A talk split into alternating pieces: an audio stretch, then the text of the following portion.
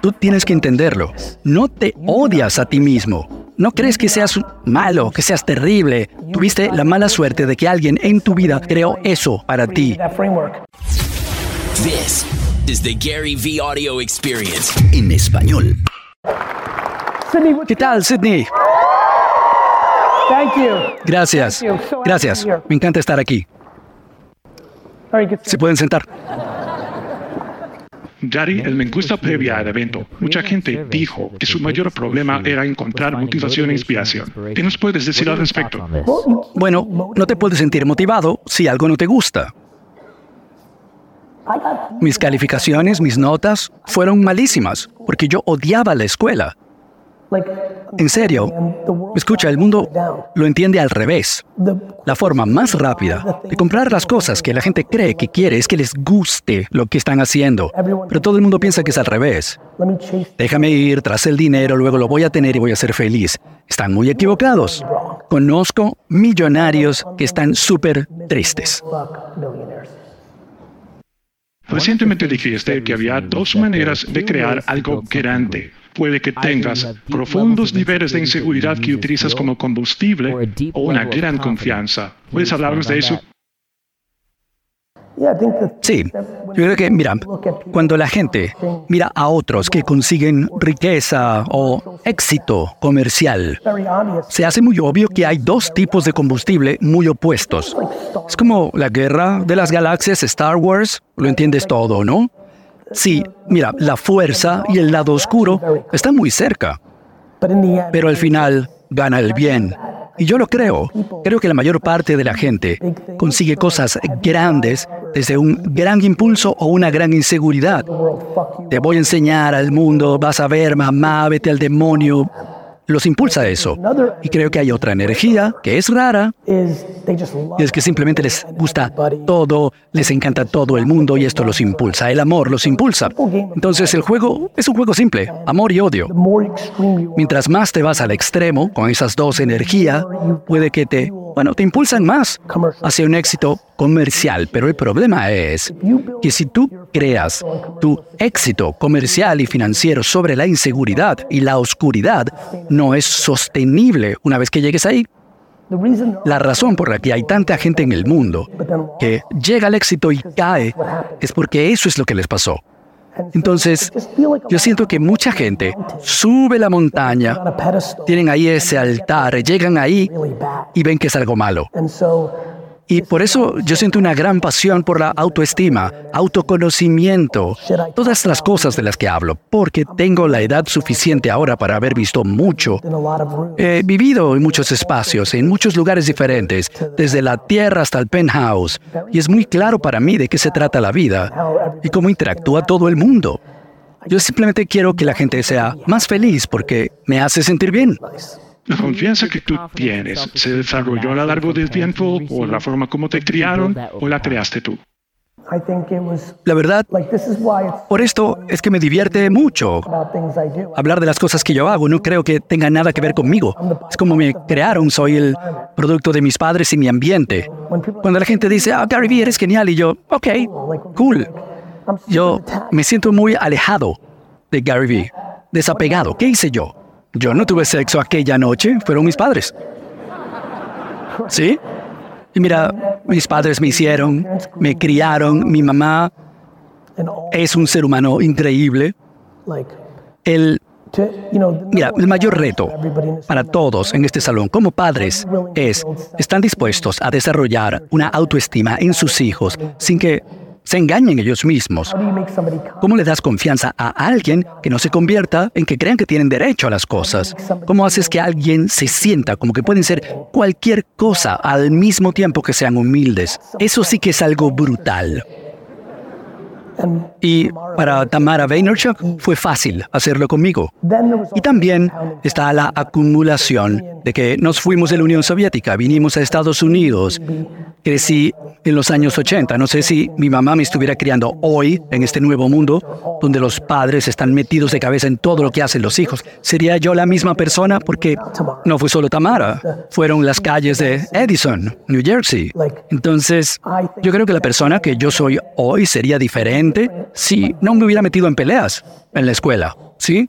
Creo que uno de los mayores problemas en el mundo es que creo que los niños deberían pelearse más.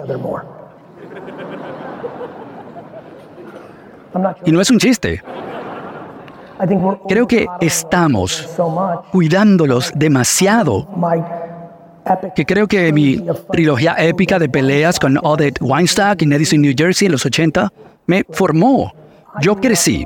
Mira, la razón por la que todo el mundo habla tantas tonterías en redes sociales es porque cuando hablábamos esas cosas en los 80 alguien venía y te daba un golpe en la boca. Entonces decías las cosas con más conciencia. Ahora todo el mundo es un guerrero del teclado y piensan que son unos tipos duros.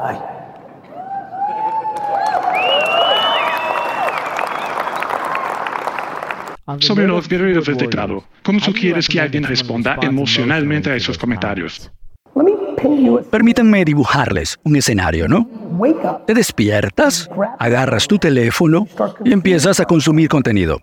Entonces ves algo y decides que quieres hacer sentir mal a otra persona y dejas un comentario horrible en su contenido.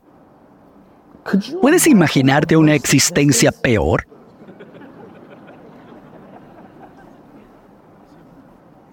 Es simple. Si alguien habla mal de ti, te ataca en los comentarios, que eres estúpido, feo, fea, lo que sea, no te sientas mal por ti, siéntete mal por ellos. Para mí es muy fácil, pero también tienes que tener cuidado. La mayor razón por la que la gente tiene problemas con los comentarios negativos es porque creen los comentarios positivos. La razón por la que yo puedo manejar esos comentarios negativos es porque cuando la gente dice que yo soy el más genial, yo tampoco me lo creo. La razón por la que tanta gente es vulnerable es porque tienen un disfrute selectivo de los comentarios. Cuando la gente dice que eres genial, tú dices, sí, y eso quiere decir que cuando la gente dice que eres una porquería, dices, ay, sí. Y para mí, simplemente no me lo creo, nada, en ninguna dirección. Yo no estoy aquí para la validación o para que me destruyan, sino por el proceso. Entonces, lo que tú llamas el proceso es la competencia en el mundo de los negocios. Sí, me encanta el juego de los negocios, me encantan los deportes. Me encantan los deportes porque alguien marca un gol un punto y alguien gana, ¿sabes? Eso me encanta. Por eso odio los trofeos de octavo lugar. Sí, mira, le estás enseñando a los niños que perder es malo cuando es genial. Me encanta cuando los niños lloran cuando pierden. Y es en serio. Enséñame un niño de nueve años que empiece a llorar apenas pierde. Y te digo, ¿a quién voy a contratar? A ese. Y le dicen, no seas mal perdedor, pero es que le importa. Es como si tratáramos de eliminar todas las cosas buenas. Ah, mira, a mí me gustan los malos perdedores. En serio, muéstrame un niño que empuja a otro niño, dijo, ok, ese lo tiene. No lo regañes, apláudele. No, y de verdad creo en esta dinámica. Me gusta la competencia.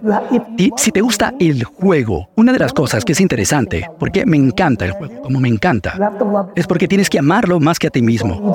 Y esto tiene que ver con algo en lo que pienso muchísimo. Estamos viviendo en la mayor era de la falta de responsabilidad de todos los tiempos. Es culpa del algoritmo, de los padres, del gobierno. ¿Y tú? La razón principal por la que yo soy feliz todos los días es porque creo que todo es mi culpa. Y es en serio. Si soy infeliz, puedo hacer algo al respecto.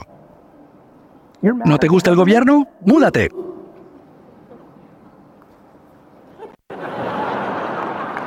No es en serio. Estamos en Australia.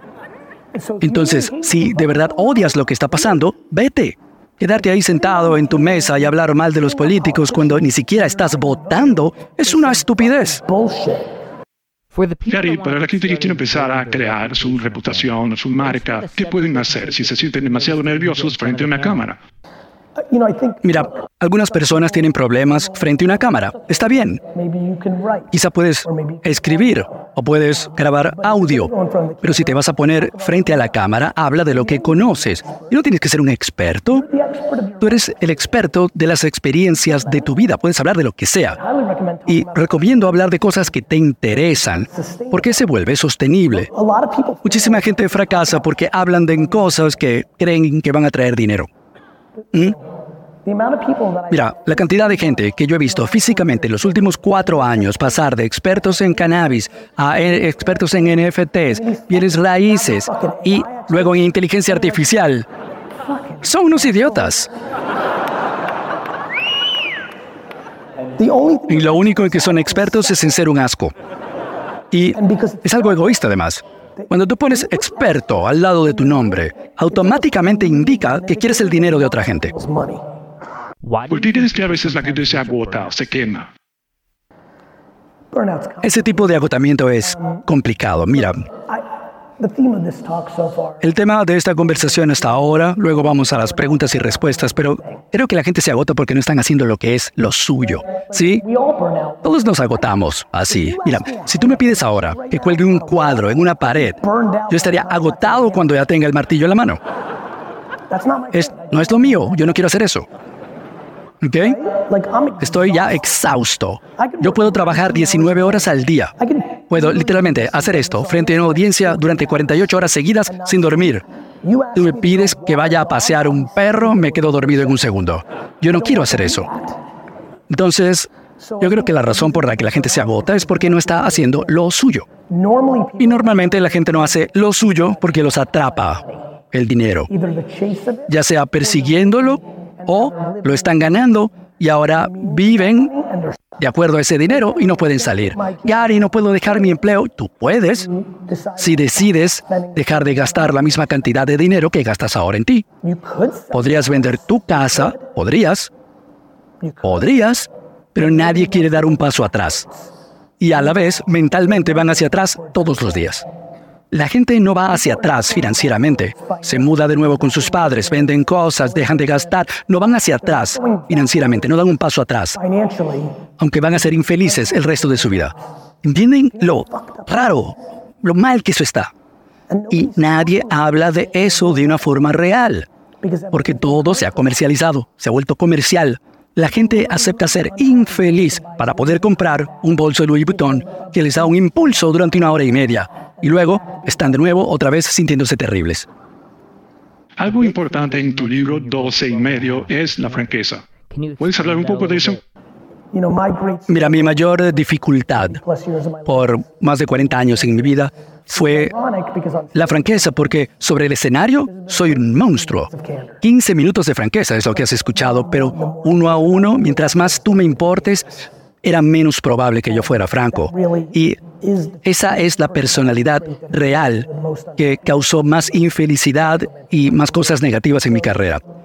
Entonces hice lo que se me da bien. Lo convertí en un mensaje de marketing y creé el concepto que yo llamo franqueza amable amablemente directo, y viendo esa franqueza como algo que podía tener una bondad, una amabilidad, y cambió la forma como yo me comportaba. Creo que mucha gente aquí siente resentimiento hacia la gente, hay cosas que funcionan mal porque no han podido decir de verdad cómo se sienten. Y por esto funciona la terapia de pareja, porque da una estructura, para ser honestos y directos. Por eso la franqueza es muy poderosa y yo la demonicé. ¿okay? Mi papá es muy directo, pero la forma como lo decía era muy negativa. Hoy es algo en lo que yo creo que soy mucho mejor y ha tenido un enorme efecto positivo en mi vida, mi, que yo haya podido empezar a ser más directo.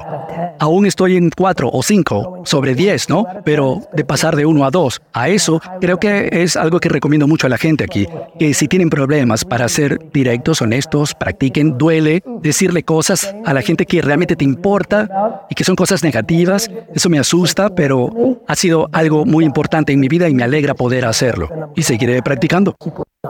¿Tienes algún consejo para empezar esa conversación con familiares o empleados?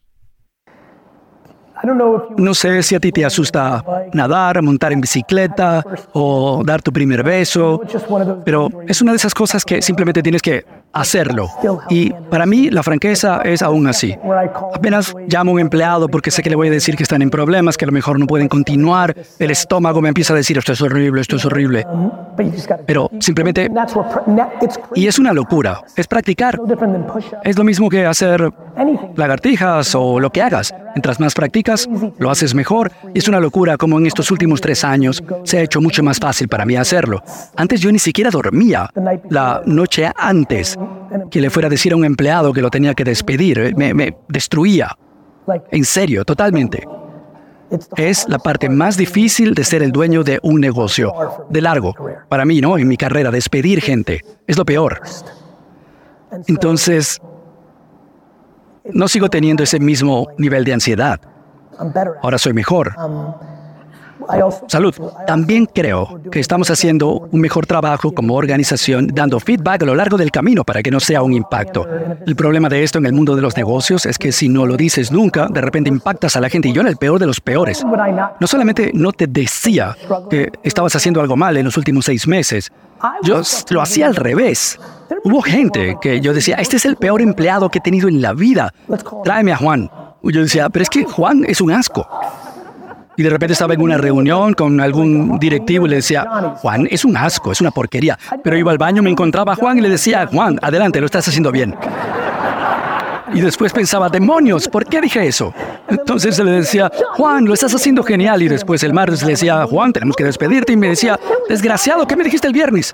Y yo lo sé, lo siento.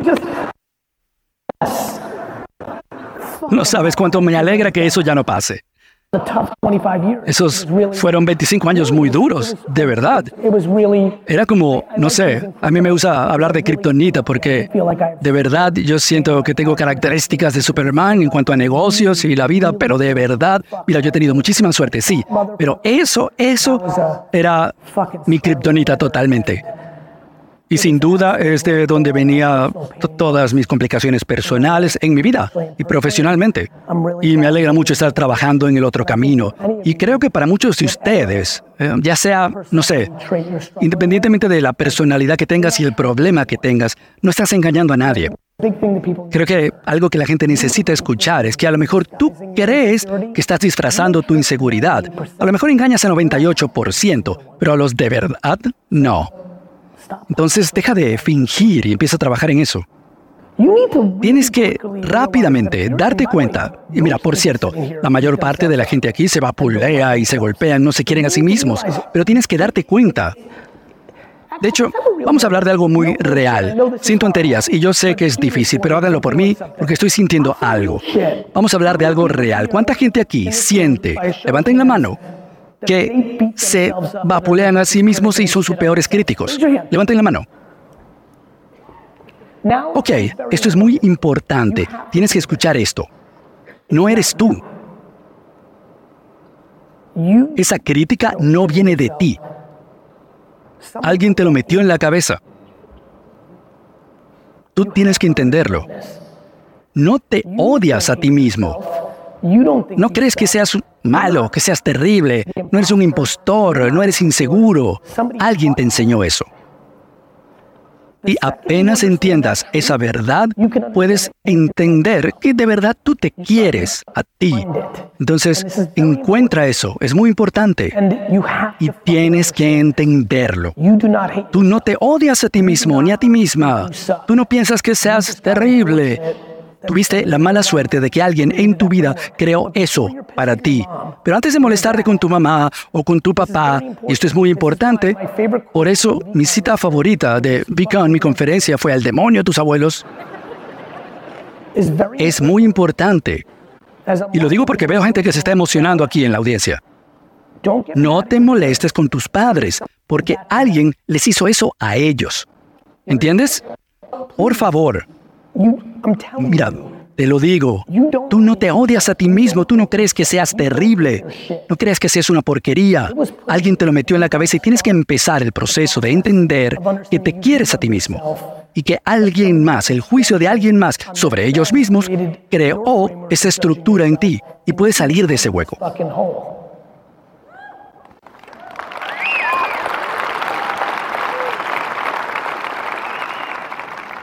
Y cuando eso pase, Cuando ya te quieras a ti misma, ahora se acabó el juego. Cuando te digo, mira, cuando te quieres a ti mismo, todo es genial. Nada te asusta. Todo es delicioso. Estás ganando, bien. Pierdes, bien. Esto, bien. Aquello, bien. Yo recuerdo cuando, mira, cuando te quieres a ti mismo, mira, recuerdo cuando yo era pequeño, si yo no le gustaba a una chica, era como que, chica, metiste la pata. ¿Qué táctica recomendarías ahora en redes sociales? Reels de Facebook. Mira, si no estás publicando Reels en Facebook y solo los pones en Instagram o en TikTok, te estás equivocando y mucho. Hay un espacio abierto de atención en Facebook Reels. LinkedIn, la mayor parte de la gente no está publicando en LinkedIn. LinkedIn se está comportando como Facebook hace 10 años. Así que esos dos destacan mucho. El tercero, tercero es crear actividades, estructuras para generar contenido, es decir, hacer un podcast, no por el podcast, para que sea súper exitoso, sino porque estás haciendo un podcast, puedes tener tres o cuatro elementos de contenido para usarlo en redes sociales. Los que me siguen lo saben. Yo no creo contenido. Simplemente, mira, yo tengo a Julian grabando el video ahora. Yo hablo por el contenido. Hago un podcast por el contenido. Y ponerte en una posición de, mira, hago el programa Tea with Gary Vee, que lo voy a hacer de nuevo por el contenido.